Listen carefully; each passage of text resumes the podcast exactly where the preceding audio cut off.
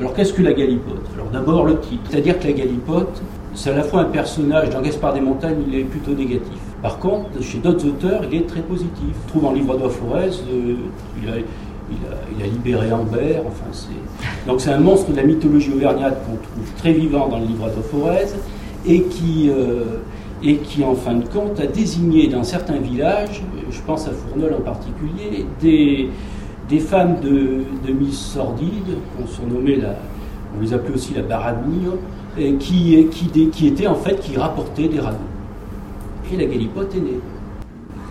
C'est un enfant de la presse underground américaine qui a donné la contre-information en, France avec des journaux. Je ne sais pas si vous en avez entendu parler de ces journaux, Clapperstime 68 en Alsace, Le Canard de Nantes à Brest, des hebdos, des journaux qui ont tiré jusqu'à 5000 exemplaires, qui étaient la presse de contre-information.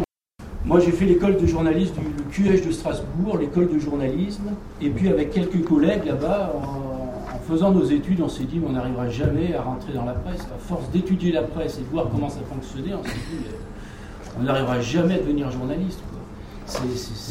on n'y sentait pas. Se voir rembringuer dans un. Quand on a 20 ans, se voir rembringuer dans un journal comme ça. Alors en plus, j'ai été travailler, moi, à la, Nouvelle République du Centre-Ouest, à Bourges. Et là, euh, je me rappelle de quelques anecdotes superbes. On me dit, bon voilà, euh, remise de médaille, il me fait 5000 signes. 5000 signes sur une remise de médaille. On savait à la limite mieux ce qui se passait euh, loin qu'autour de soi. Et c'est ça le, le démarrage. C'est pour ça souvent je dis, on voudrait créer la galipote aujourd'hui, on créerait autre chose, on n'y ferait pas, on n'y arriverait pas. Alors, il va démarrer avec une, une idée toute simple, c'est que on va jouer la qualité des papiers et on se fout de la, de la forme. C'est-à-dire que c'est le contenu des papiers qui donne l'intérêt au journal, qui suscite un lectorat et qui amène de nouveaux lecteurs, qui améliore la forme, etc. etc., etc. Alors, au début, la CAP, qui est l'association qui gère la galipote, s'appelait Association Autonomie. Alors, ACAP, Association Culture et Autonomie Populaire. D'entrée de jeu, cette classe.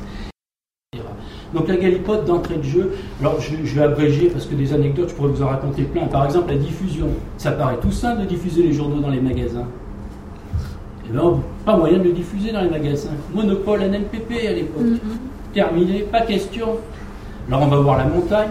La montagne, rien du tout, va diffuser le journal. Donc il a fallu aller dans les magasins, le proposer.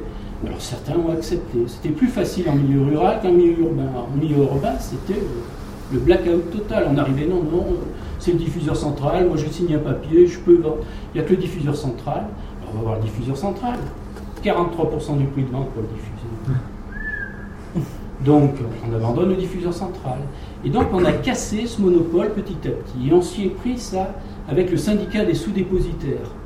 On allait voir le président qui s'appelait M. Koenig, qui a venu la libération à Clermont, qui était probablement un ancien résistant, ce que j'ignorais à l'époque, mais on allait le voir et il me dit Mais ils n'ont rien compris. Si le dépositaire central ne peut pas fournir le journal, ils peuvent le prendre n'importe où.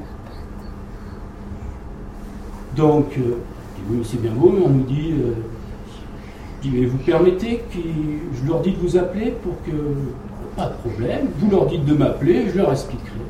Et c'est comme ça que ça a commencé à se débloquer. Mais c'est pour vous dire, les, des, des, des, problèmes de ce type-là, on en a eu pendant 30 ans.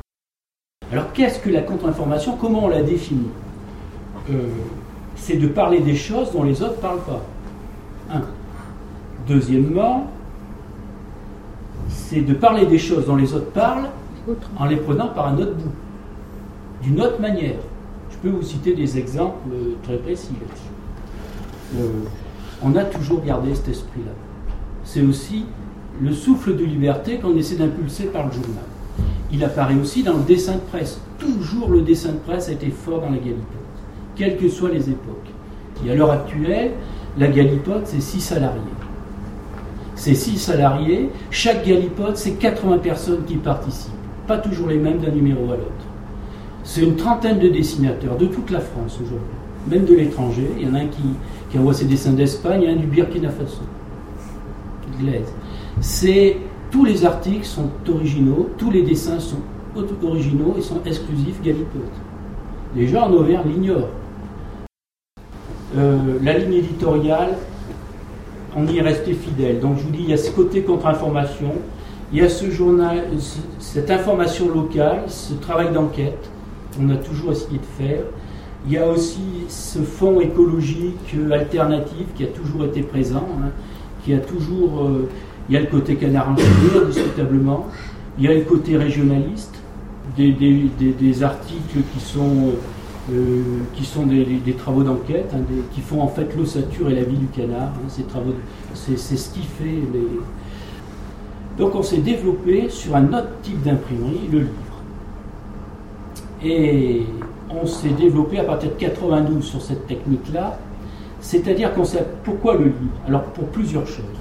On s'est aperçu d'abord que sur un plan rédactionnel, le livre était une manière de compléter le journal.